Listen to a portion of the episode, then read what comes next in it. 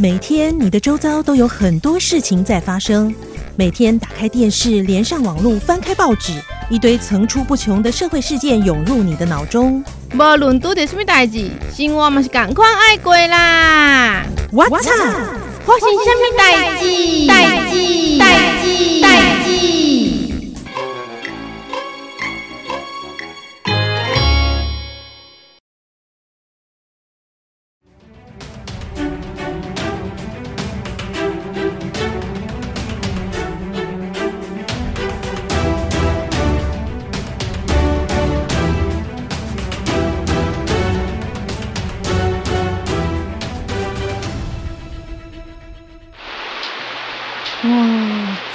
大，老家不知道有没有淹水耶！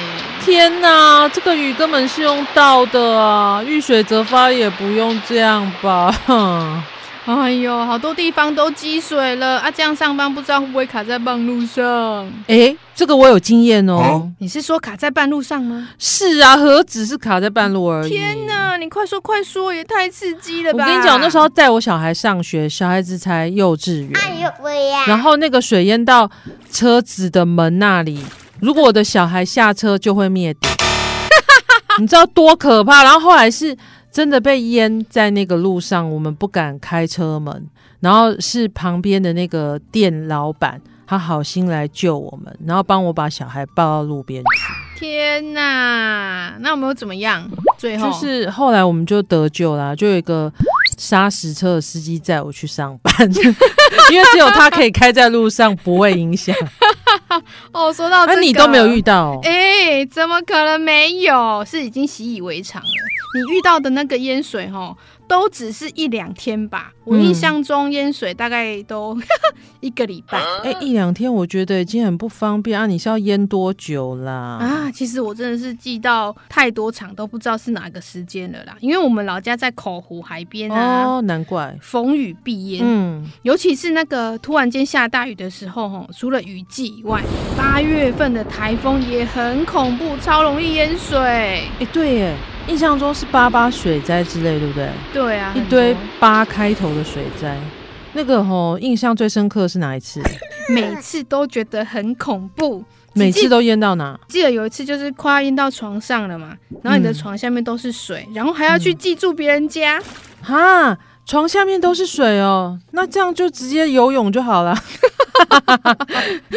你这样子是比路面还高，要怎么生活？太夸张了！那你的青春不就都都在扫水吗？对啊，很惨呢。啊，说真的吼，比我们还惨的真的蛮少的。啊、我之前有做过一个就是寻根的主题，然后我就去村子里面问一些在地的乡亲父老们，他们对于这个民国七十五年的韦恩台风印象最深刻。嗯、那时候你在干嘛？我不在云林啊。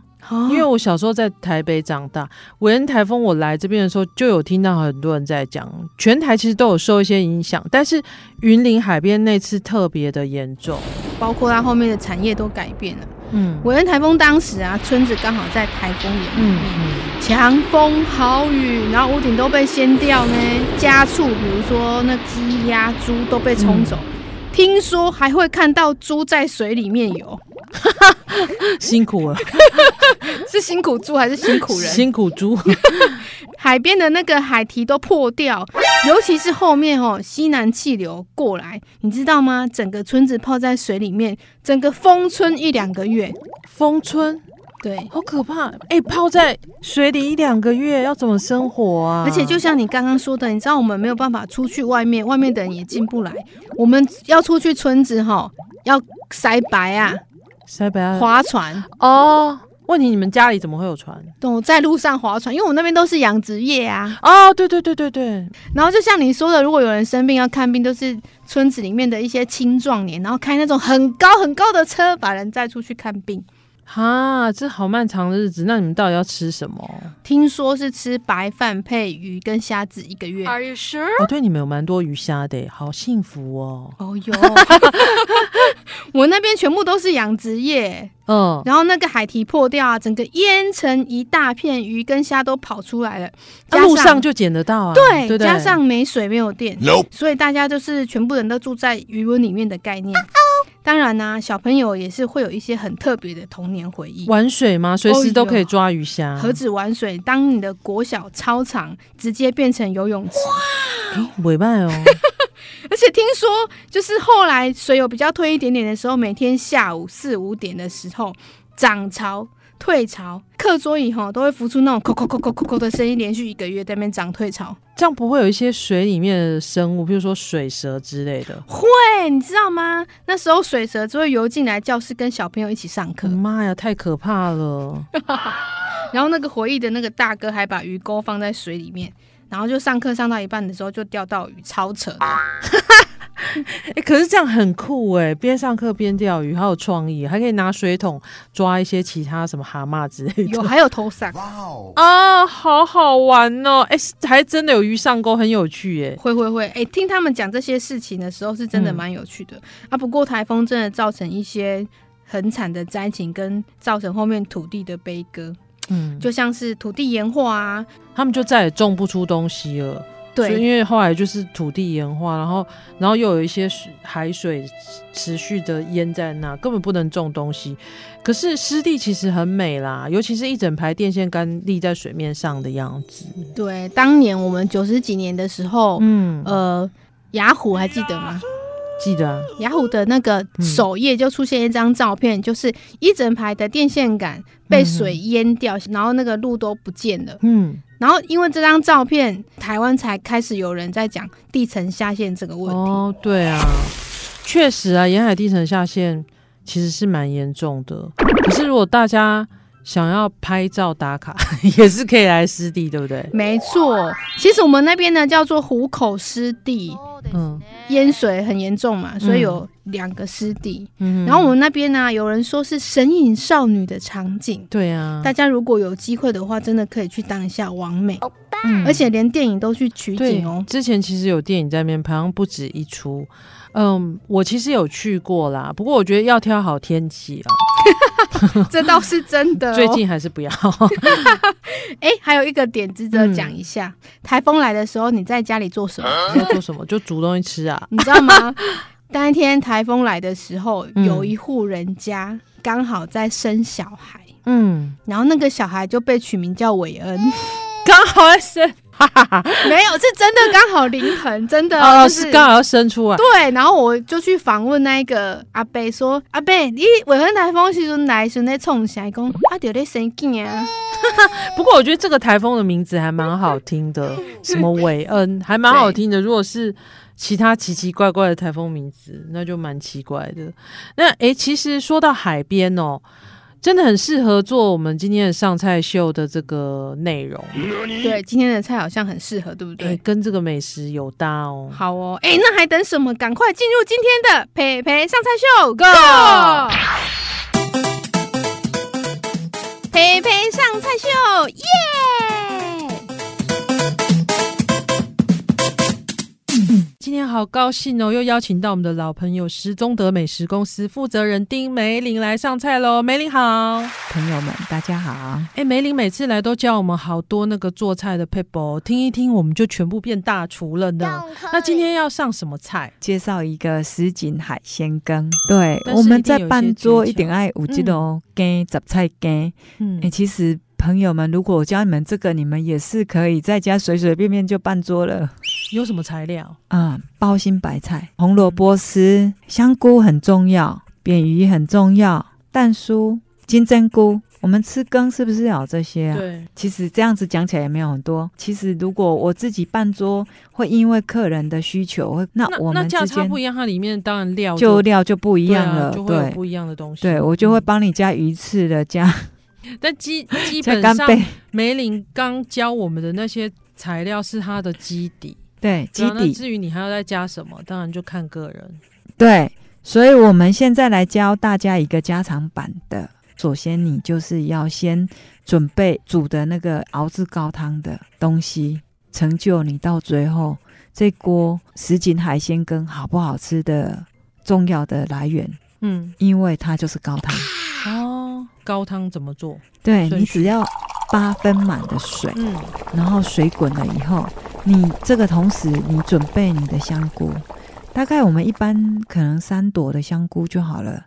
香菇你洗干净以后切丝，你就把把它丢到那个你那锅水八分满的嗯高汤里面。嗯、还有扁鱼，扁鱼你在南北百百货行那个杂货行里面，你跟老板说你要买扁鱼就可以了。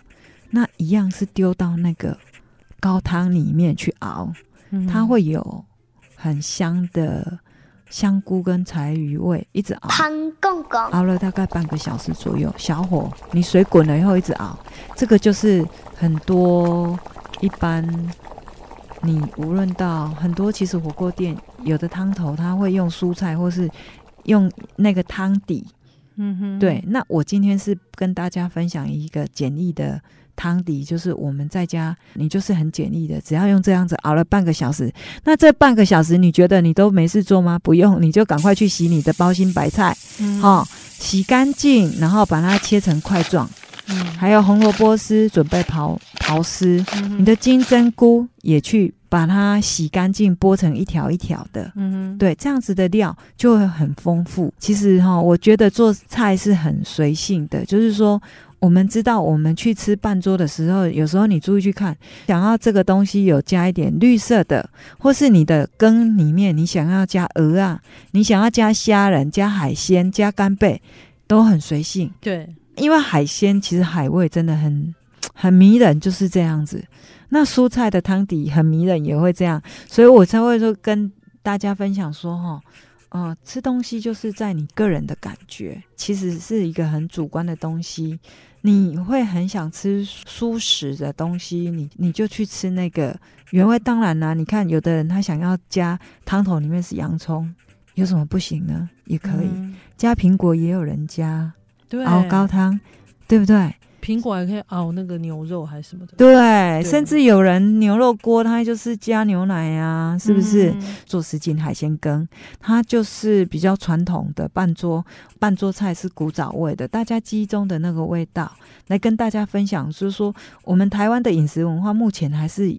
呃，比较偏台式的，嗯哼，对，古早味的，备好顺序要怎么样去？所以你在滚了大概半个小时以后，嗯、你一定会闻到了香菇的味道，已经很入味了。嗯，然后你扁鱼都好了，你滚了半个小时以后，你就开始准备把你的食材丢下去了。哦，对，嗯、呃，如果你要加那个金工吧，还是黑鳞那些，你一定要做穿烫的动作了。呃，另外备一锅水去穿烫，把它穿烫完了，冲冷水以后再丢到。里面去哦，那个不能直接这样丢进去，这样子不行，对，不好吃也会散掉。那这样是不是它先经过处理，我们丢进去是比较后面再丢进去？对对，阿宝也 Q K 了，对啊，Q K 了，阿你夹起来了，干嘛那东西吃起来就老老的？嗯，对，所以我们那一锅要羹要准备的时候，你就是开始去加你的呃大包包心白菜，你的红萝卜丝啊。做东西最重要就是，不论你做的再美味。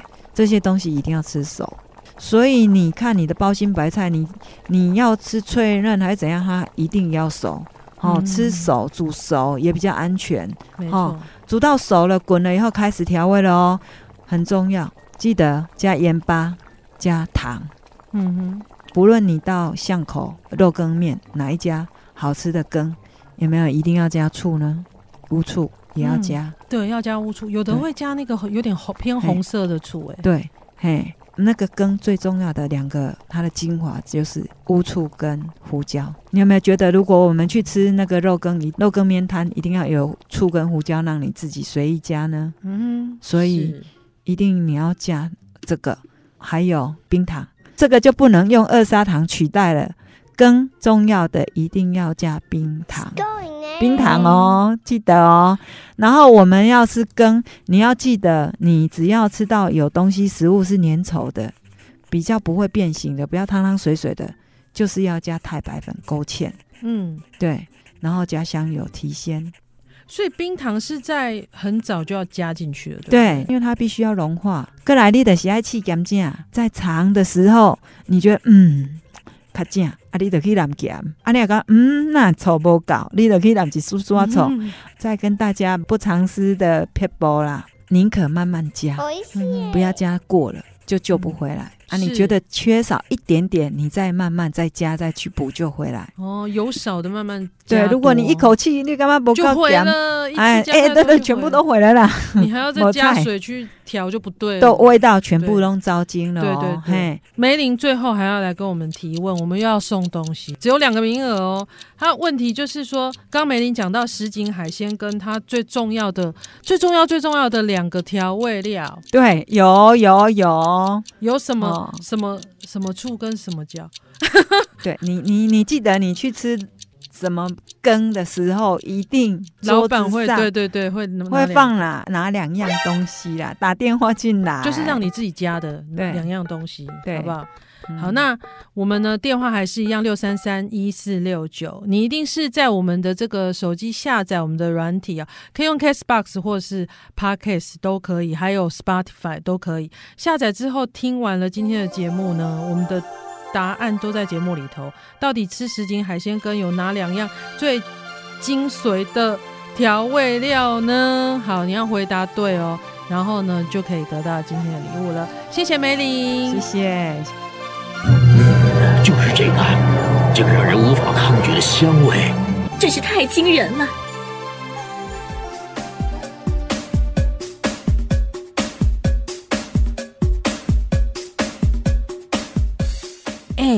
你发什么呆呀？你累了吗？我现在脑袋里面有一个画面，觉得今天的主题跟海鲜羹好合哦。你是说因为海边吗？下雨路上可以抓到鱼虾？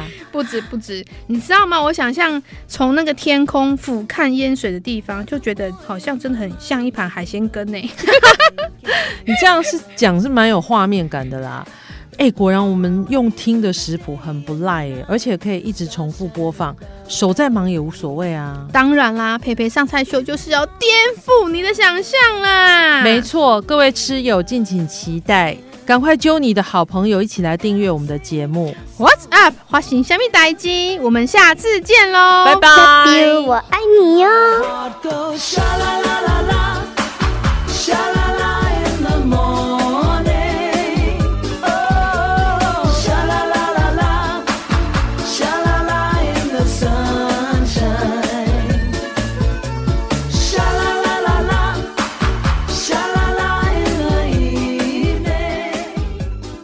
哎、欸，你在干嘛？我在剥虾子啊，你看不出来哦。我知道啊，问题是你一次剥那么多虾要干嘛？哼，下一集要煮好虾料理呢，你忘记了？啊，虾子怎么煮不就那样？No No No，我们的料理都是简单、特别又好吃的。作为一个料理美食家，当然要认真寻找好的食谱给大家喽。哈哈，哎，那我就负责吃就好了。我忘记关麦克风了啦！破梗了，破梗了啦！